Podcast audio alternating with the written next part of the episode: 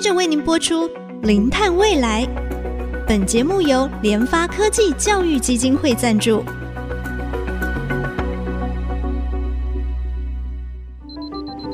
前瞻能源新方向，以科学与科技迈向近零碳排，智慧永续，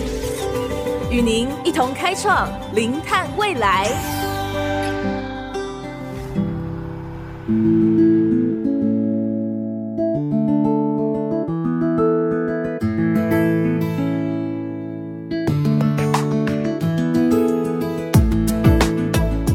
各位听众朋友，大家好，这里是 IC 之音竹科广播 FM 九七点五，欢迎收听《零碳未来》节目的播出，我是主持人贾欣欣啊。我记得啊，我们在比较年轻的时候使用的这个手机啊，就只能传讯息、简讯，慢慢的，哎，可以图片，可以声音，可以影片啊。最后呢，手机还有其他的这种啊联网功能啊、运算的功能等等哈，未来哈可能要从五 G 过渡到六 G，进入一个陆海空全场域新的通讯的一个标准哦。所以，我们今天非常高兴为大家邀请到联发科的标准策略处长啊傅怡康。啊处长您好，哎贾博士你好。是，我想就是说哈，我们知道整个通讯这个协定其实进展的非常非常快嘛。那什么二 G、三 G 很快到四 G、五 G、六，这个 G 是代表一个通讯世代的一个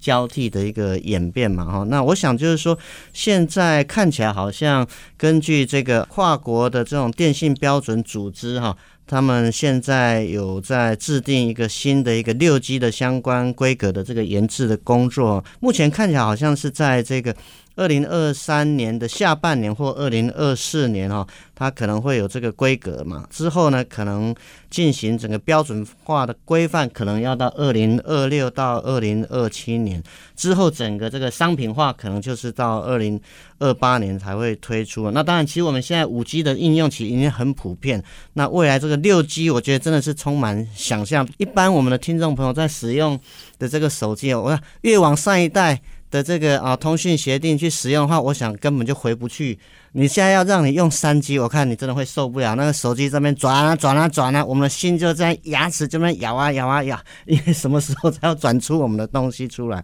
好，那我想就是说哈，呃，首先是不是请我们的这个啊处长啊，稍微跟我们的听众说明一下这个什么是六 G？那因为我们知道六 G 现在有一个就是所谓的。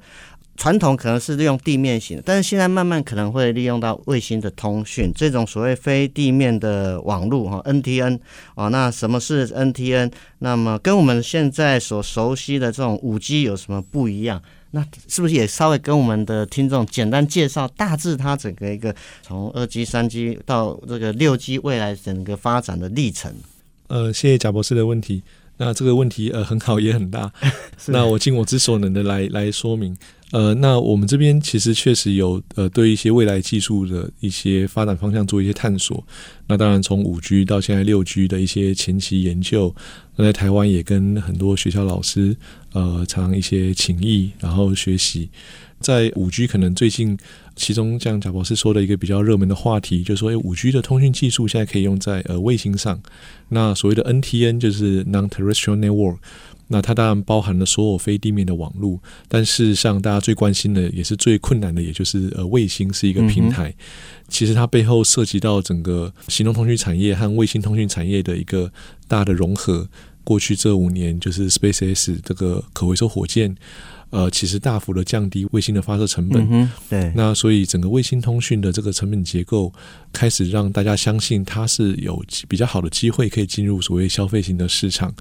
那也因此就是很多的卫星公司。开始寻求跟行动通讯产业的合作，像他们跑到五 G 的这个标准制定组织，像 3GPP 来探讨说，诶，那是不是五 G 的这个通讯技术和通讯规格，事实上可以做过适当的增强，就可以给卫星的通讯来使用。那事实上也证明，像刚刚贾博士说的，其实从去年到今年，第一代的五 G 卫星通讯的规格其实已经抵定。那确实，它也让非常多的卫星通讯的业者。呃，趋之若鹜啊、那希望说能够透过这个技术，那把卫星通讯从传统的这种比较这个 niche market，然后可以把它带到真正比较 commoditized、比较大规模的这个 consumer 的 market 之中。所以这个是目前确实在产业中发生的一个大的变化。五 G 算是第一次比较成功的把行动通讯技术带入了卫星通讯的这个产业中。嗯、那当然，这个趋势看起来目前的这个 motivation 很高。呃，像我们还有很多的业者。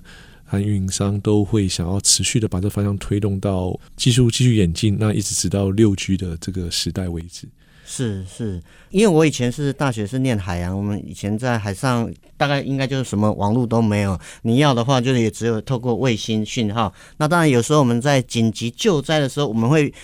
当所有的通讯都断的时候，只有什么？卫星电话，只是卫星电话非常非常的贵。但是刚才啊，处长您有跟我们特别提到，因为现在确实啊，整个卫星网络 SpaceX 它整个一个啊新建计划，在整个太空上部件整个一个网络，它希望，我觉得它的概念基本上是说，让每个地方每个人都有网络，基本上是这个概念哈。所以也慢慢让我们借由卫星的通讯，能够从本来是非常高端的一个市场，进入到所谓的消费市场。那我想这个是很多人。所看重的一个机会哈，呃，那么未来从五 G 过渡到六 G，那六 G 的这个发展，它对于我们企业啦，我们先从企业角度来看的话，是不是能够协助，比如说他们企业在做一些节能减碳，六 G 的这种所谓的非地面型的这种通讯导入的话？有没有办法对我们这个应对整个气候的变迁呢，能够提供一些帮助呢？呃，这个问题很好，就是我们大概在前两年，其实也跟这个中研院的朋友做了一些有趣的研究。当时是我们做了一个研究的，是针对野火哦，那个 wildfire，对 wildfire 的这个 early 的这个 detection 和 mitigation。嗯这个野火的问题那么严重，全球暖化，然后气候变迁，事实上碳排其实除了人类的行为造成以外，事实上野火一直也是一个很大的一个 impact。那我们当时就算是一起 brainstorm，就是说，诶，这个假设有这个卫星通讯技术可以很。普及的，在很多的这种装置，特别像物联网装置上，嗯嗯，诶，是不是对野火的防治有帮助？那确实，后来我们大概在呃前两年都陆续有一些学术论文的发表，确实我们做了一些分析，确实我们初步的分析发现。假如我们改变一些野火侦测的这个方法，比如说今天可能你大部分都是用看的，对，不管用卫星，对对对，看 MODIS 的这个 NOAA 的 MODIS 卫星是可以看很多这种 fire spot，是的，是的。那当然，但是通常看到的时候，就是大概已经对 已经烧起来了，才会看得到它。对对对。那其实坊间像在大楼里面装了很多火灾防治啊，其实它的功能其实蛮强的，比如说红外线或是温感。嗯嗯它有些事实上可以在火灾快要发生的时候，或是刚发生的时候，其实它就可以 detect 到。当时我们就一个推论啦，嗯嗯就是说，诶，其实我们有很多已经商用的这种呃火灾侦测的功能，但它今天的问题是说，它侦测到它它它这个侦测结果没办法传出去。那森林野火在那个地方又没有网络覆盖，所以我们当时也是有点 crazy idea，就说，诶，假如我们把一些今天这个已经商用的这些火灾侦测的这些。呃，设备配合所谓的卫星物联网的技术，那、嗯呃、当然假设说这个卫星物联网技术透过这种我们刚刚提到五 G、六 G 这种标准化，它能够把它的这个变成是一个比较消费等级的成本结构，使得它可以大规模的，比如撒在偏远地区。那他们当时做了用了一些数学模型推论，诶，确实，假如我们能够，比如说他提前，比如说半个小时、一个小时就侦测到火灾，那他们有一些数学模型去看。火灾的燃烧的 model，它是会随些时间变，哦、所以时间你只要提前的半个小时、一个小时，其实你能够控制的这个烧毁面积是可以大幅降低的。我们用一些数学模型去算，因为你每烧毁一公顷，那个植被会释放出多少碳？对对，他们其实有很多数学模型可以算得出来，所以他们透过减少呃火灾面积，光是造成碳排的减少。呃，它以加州一场火为例，你至少就可以节省至少 billion dollar US dollar 这个等级的这个，单单只是算碳的价钱就可以节省很多，还不算大量的人的生命财产的，对对对，对。所以当时就大家直觉想，哎，这样做应该会有好处。他们但是第一次，他们把它用数学去证明说那个可能是有多大的效益是。我想我们听众可能会比较没有那么清楚，因为对台湾来讲，我们是海岛型国家，我们很少会出现所谓这种 wildfire 森林大火。但是像啊、呃，由于气候的暖化，其实我们常常从一些新闻媒体、国际新闻媒体报道可以看到，特别是美国加州啊、加拿大。最近的这种野火燃烧的状况，特别看到暖化的迹象，也已经触及到在像北欧一些国家啊，这种森林的火灾，森林一释放啊，它的碳排就出来，它又会造成这个空气的污染。生命财产的损失，那当然我们也知道，森林其实是非常重要的，所谓的碳汇，它有捕捉这个二氧化碳的一个功能，然后，所以呢，啊，刚才啊处长也跟我们分享，哎，怎么样去利用现在的这种啊卫星通讯的网络，再加上一些这个物联网的一个监测技术，那么可以在针对这个森林大火的一些初期的监测，能够事先更提早去做一些这个侦测跟预警。这样的一个 idea，其实慢慢我想应该会变成一个事实。节目先进行到这里，稍后再回到我们《零碳未来》节目的现场。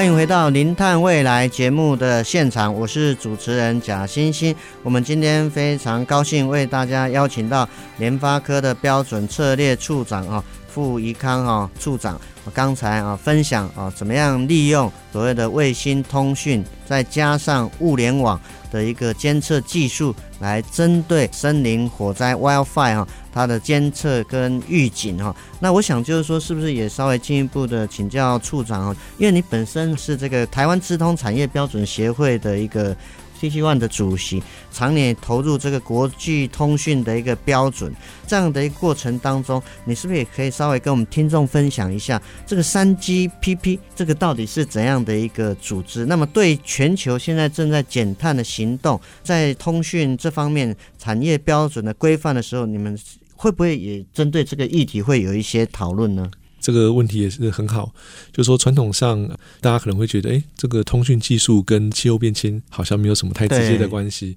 三 GPP 或者是这个呃 TAIEX，就是说它是一个产业的一个通讯标准化的组织。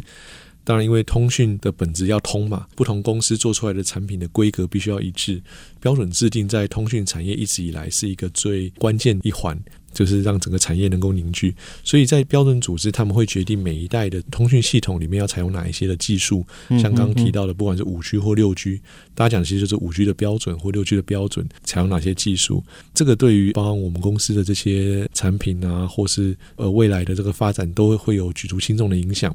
那但是在往气候变迁的这个新技术开发上面，坦白说，目前国际标准组织讨论的还比较少。嗯、那当然就是说像，呃，像联发科技，我们自己有一些比较先期的一个技术探索，反而是我们自己有一些想法，我们会提交到这个国际组织，大家应该要要往这这个方向做。嗯、是对。那其中一个例子就是说，我们事实上过去两年做了一些很初期的探索性的研究，我们发现。呃，当然，大家现在都可以，目前包含台湾这个碳交易的制度形成，大家都可以理解，碳其实是有一个很实质的一个经济价值的。嗯嗯。那所以，包含对于这个全球的电信业者，他们现在面对到一个困难，就是说全球的这个能源价格或电价其实越来越高。事实上，像在欧盟，呃，随着逐渐越来越多国家为了推动气候变迁的政策，他们其实会开始对碳开始有定价。以后电信业者除了电费以外，可能还会再被。多收这个所谓的不管是碳税或费，就终究它会以某种形式变成增加它的一些成本。对对对，运营商的这个 OPEX 运营成本其实会增加。嗯、那所以我们事实上做了一个先期的探索，就是说电信网络其实一直以来是各国呃能源消耗算是这个大宗的，对、哦、真的、啊、对，就是说呃事实上电信业者电费那么贵，哦、那肯定它的电力消耗是很大的，因为现在的发电跟碳排其实是有直接的关联性。那包含很多的这个这个碳费碳税的计算，其实有时候是跟耗电量是直接挂钩的。没错。因此，我们做了一些初步研究，我们认为事实上是有一些呃网络的一些控制技术，也许你在总耗电一样的情况之下，但你可以试着减少你的碳足迹。啊哈哈。对，那也许打个比方，就说像台湾这个绿能呃越来越多，呃，比如在新竹现在是下大雨。太阳能可能就就没有办法很好的、uh, exactly，但诶南部的这个现在太阳是露出来的，所以在南部可能呃这个绿能的比例比较高，嗯嗯，嗯，所以你可以想象就是说，诶假设电信业者他在北部也有一个 cloud 一个电信机房，嗯嗯嗯，在南部有个电信机房，他同样每天有那么多的运算工作要算，他在北部算和南部算，其实它总耗电量是一样的。对，可是因为现在可能南部大太阳，南部大太阳，对，绿能比较多，所以假如说网络能够知道这件事情，那他只要把网络的负载移到南部，那事实上一样耗一样的电，但它的碳足迹其实是可以降低，的。对对对，这只是一个例子。那但是就说，哎，但这个东西就需要通讯技术的一个革新哦，你可能会需要新的这个通讯协定，帮助网络知道这件事，知道这件事情。对，那他因为他只要不知道，他就什么时候不能做。嗯嗯，对。那所以就包含通信网络跟这个绿能网络之间的交互，也是联发科技试着在国际标准组织试着去呼吁大家可以开始重视的一件事情。那这也是我们认为我们在通讯技术研发的过程中，也试着希望能够对这个减碳，能够在通讯产业也能够尽一份心力。这样是。那我想是不是也稍微请处长也跟我们分享，联发科这边是做 IC 的设计嘛，在这个 IC 设计业上面啊，对我们的联发科来讲的话，产品上面怎么样去做到节能减碳，或者是说在这个绿色创新上面，对我们来讲也都是一个很新的领域，也还在学习。我想各公司都有做这个 ESG 的这个工作，有这个压力。对，呃，对。那当然，就说，呃，除了这个方面的考虑，就我理解，就是说，联发科技的这这些晶片，其实在业界里面一直广受口碑不错，就是说呃这个功耗比较低。只要能够我们的晶片的设计做得更极致，当然一方面手机耗电低，第一个用户体验也好嘛，嗯，嗯，呃也省电。但事实上，你想想看，每年这个手机出货量那么多，都是呃上亿只的，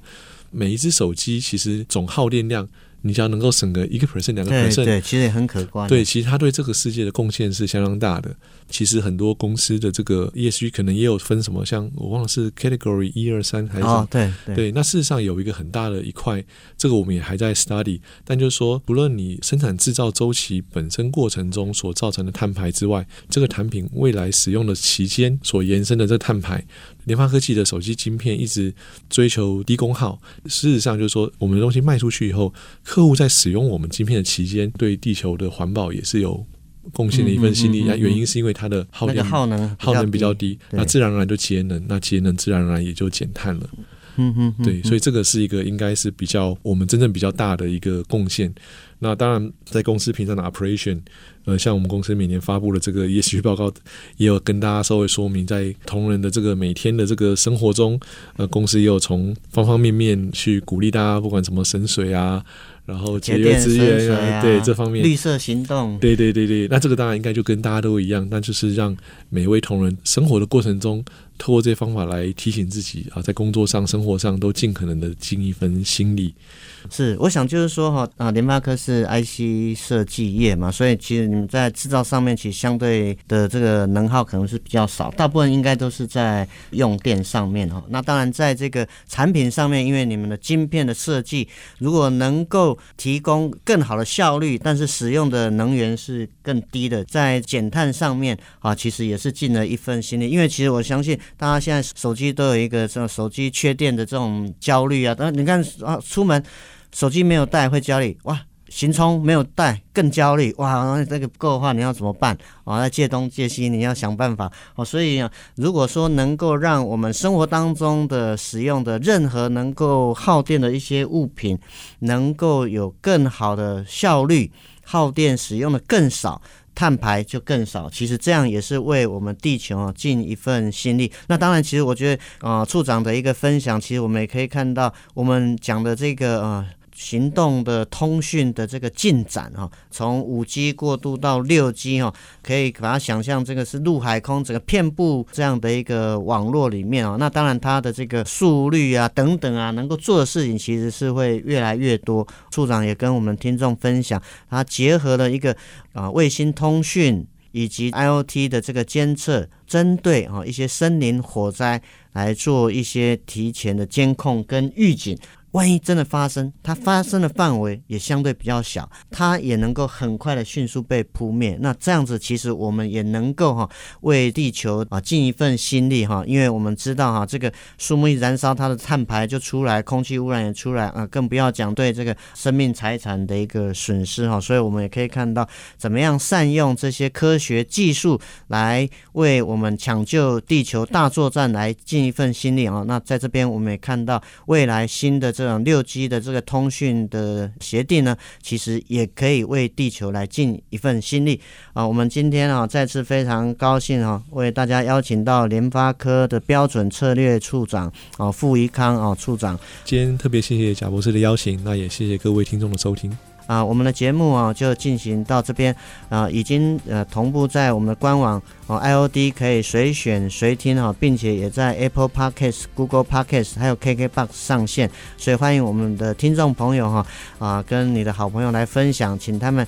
啊搜寻哈关键字“零碳未来”哈，并且记得按下订阅，才不会错过我们每一集精彩的节目哦。我们节目就进行到这里，下周同一时间我们再会。本节目由联发科技教育基金会赞助播出。联发科技教育基金会邀您一起响应近零碳排，以知识驱动更好的未来。